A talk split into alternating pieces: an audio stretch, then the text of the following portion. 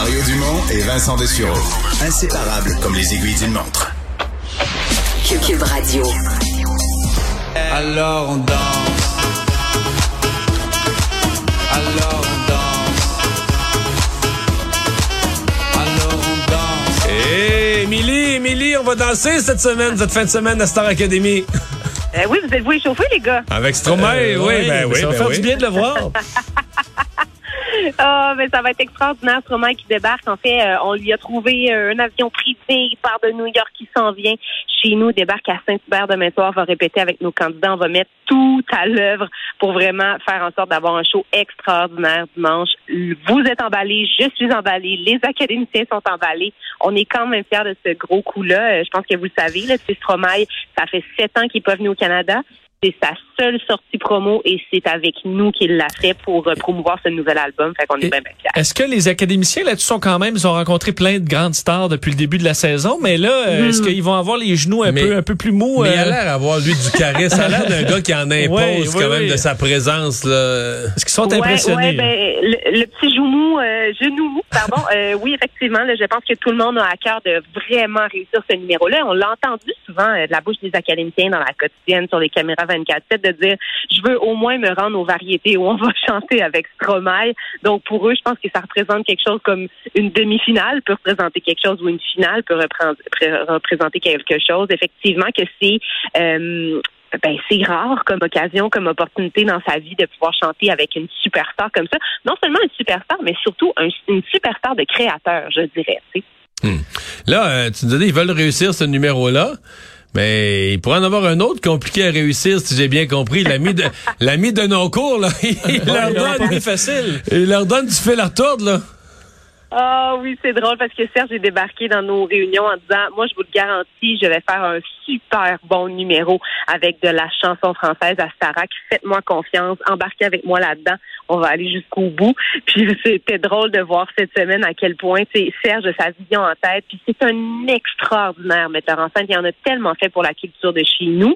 Euh, puis on se rappelle qu'il a reçu quand même l'ordre du Canada, donc euh, c'est quand même pas rien. Mais de voir Édouard Boquet en bon français. Ben, c'est ça parce que sur Laval. Émilie, ça, il y a une chan- épouvantable. il y a une chanson que Edouard fait. Edouard rêve à lundi pour une chose en particulier, c'est de ne plus avoir à chanter cette C'est ça. chanson-là. Au premier temps de la valse.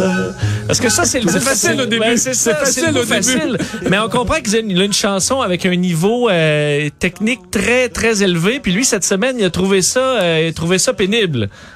Exactement, parce que cette chanson-là, Éloi lui a bien expliqué d'ailleurs dans la quotidienne, c'est une chanson qui est faite pour être un peu mêlante, dansante, à l'image. En fait, la sonorité est à l'image de la valse, vraiment. Donc, l'idée, c'est de se perdre un peu dans le, mou- dans le mouvement, dis-je. Il va d'ailleurs y avoir des, des danseurs, de vrais valseurs sur la scène avec lui. Euh, donc, il a quand même quelque chose d'important à porter. Puis, quand c'est Serge Denoncourt qui te demande de le défendre, t'as as intérêt à t'atteler et à le faire euh, à fond. Ce matin, la première chose euh, que je lui ai demandé en le croisant, c'est ça. Comment ça va ta valse? Il m'a dit, je vais y arriver à bout. Ça va être correct. C'est juste pas ma toune. Et c'est des gars qui sont euh, en danger. Oui, trois gars qui sont en danger, trois beaux, euh, euh, trois beaux phénomènes, trois beaux spécimens. Donc, on a Edouard dont on vient de parler, on a également Julien, on a aussi Olivier. Euh, J'ai assisté à toutes les répétitions ce matin en compagnie de Lara Fabian qui les coach toujours, là, donc pour les candidats en danger. Euh, C'est quelque chose de voir Julien travailler avec Lara, sa chanson Je t'aime. Il l'a fait vraiment très bien. Elle lui a donné le go aussi pour qu'il se l'approprie, qu'il la fasse à sa façon ça résonne. Tu sais, Julien a une justesse dans sa voix et ça ne dément pas encore une fois cette semaine. Olivier fait une chanson qui lui colle à la peau. Je veux dire, Mon ange d'Éric Lapointe, c'est un rocker, c'est une chanson. Ouais, parce qu'initialement, il voulait faire sa, sa compo, là. Puis euh, Greg, le- Grégory l'a convaincu peut-être qu'il pouvait casser, hit, là, puis... casser euh, la baraque avec un hit déjà connu. Là.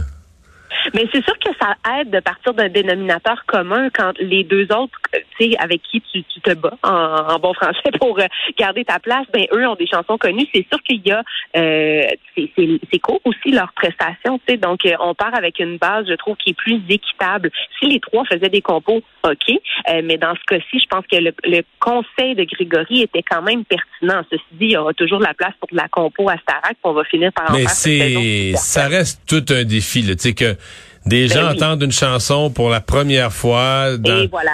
dans une soirée quand même avec plein de monde, une foule, t'es pas concentré, il y a plein d'autres chansons, puis qu'il faut que ta chanson à toi, là, qui ont jamais entendu, ils fassent wow. Puis il y a bien des chansons, même des grandes chansons, je veux dire. euh, La première que- écoute, des la fois, première pas écoute, des fois, tu dis, ouais, ok, t'écoutes le texte un peu, la musique, oh, C'est ça. entraînant, mais. Euh, et il y avait, parce qu'Émilie là-dessus sur Olivier, euh, qui, euh, qui, a du- qui avait de la fatigue vocale cette semaine, comme Ouais. probablement certains pendant, le, pendant les dernières semaines.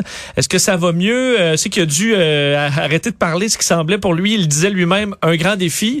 Est-ce que ça va Oui. mieux, sa voix? Euh, ben, enfin, on est toujours dans la protection de sa voix jusqu'à dimanche. Il va être correct pour performer dimanche. On, on a eu euh, l'avis des médecins, tout est beau, mais on, on l'accompagne là-dedans, on l'encadre, et puis on lui dit vraiment que son travail, pour pas nous décevoir, c'est justement de ne pas parler, de ne pas chanter et de s'en tenir à la discipline. Lui a donc peur de pas bien faire les choses. On le voit souvent à l'académie, mais on lui a bien expliqué qu'au contraire, non, on te demande pas de pousser dans les répétitions. C'est pas ça, là. Tu sais, C'est pas comme ça que tu vas gagner plus de points. C'est en étant responsable en faisant tes trucs. Mais ça va bien, ça va mieux et ça ira bien pour dimanche, je suis certaine. Et chacun des trois, euh, ils ont toute une semaine, parce que les trois garçons en danger, ils sont en danger, c'est déjà stressant. On parlait d'Edouard qui a une, la, la valse, qui est tout un défi. Euh, Ouais. Olivier euh, des, euh, de la fatigue vocale. Et Julien, lui, il avait cette, cette, chanson de, sur de, de déshabillage. Donc, le défi de Serge Denoncourt, qui est aussi, lui, qui semblait le, le, le rendre nerveux aussi. Ouais, ben déshabillez-moi en fait, qui est la reprise de Mylène Farmer qui est intégrée au numéro de Serge Denoncourt. C'est sûr que c'est un texte qui est pas facile à, à tu sais, tu veux pas faire de faux pas, tu es conscient que tu es à heure de grande écoute, il y a peut-être des familles, euh, on n'est pas dans un bar non plus avec tes amis à 3 heures du matin. Elle est où la limite de mon ça. interprétation pour que ce soit bien reçu? Donc c'est tout un travail de dosage, mais euh, je vous rassure, Serge s'en vient, on répète ça, puis ça va être bien. Et, bon. et je veux dire, j'ai- aimé euh, Serge Denoncourt, euh, qui, qui il, les brasse beaucoup. Tu me diras si je me trompe, il les brasse beaucoup, il les sort là, vraiment. On dit c'est un cliché de la zone, zone de confort, mais c'est le cas.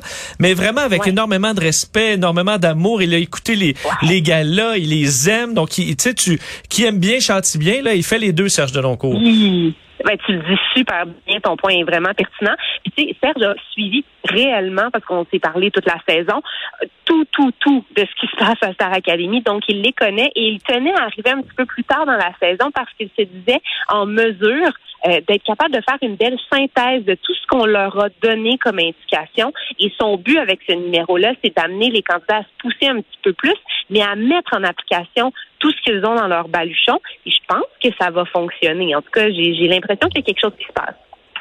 Ben, on va surveiller ça ce dimanche. Euh, bon gala, Émilie, merci beaucoup. Merci à vous autres. À la Salut. semaine prochaine. Bye bye. J'ai ton printemps, il me reste à mille temps. Il me reste à mille temps. Il me reste à mille temps de patienter 20 ans pour que tu aies 20 ans et pour que j'ai 20 ans. Il me reste à mille temps. Il me reste à mille temps. Il me reste à mille temps. Face au récemment, 300 pour qu'on fasse le temps de bâtir un roman. La la la la.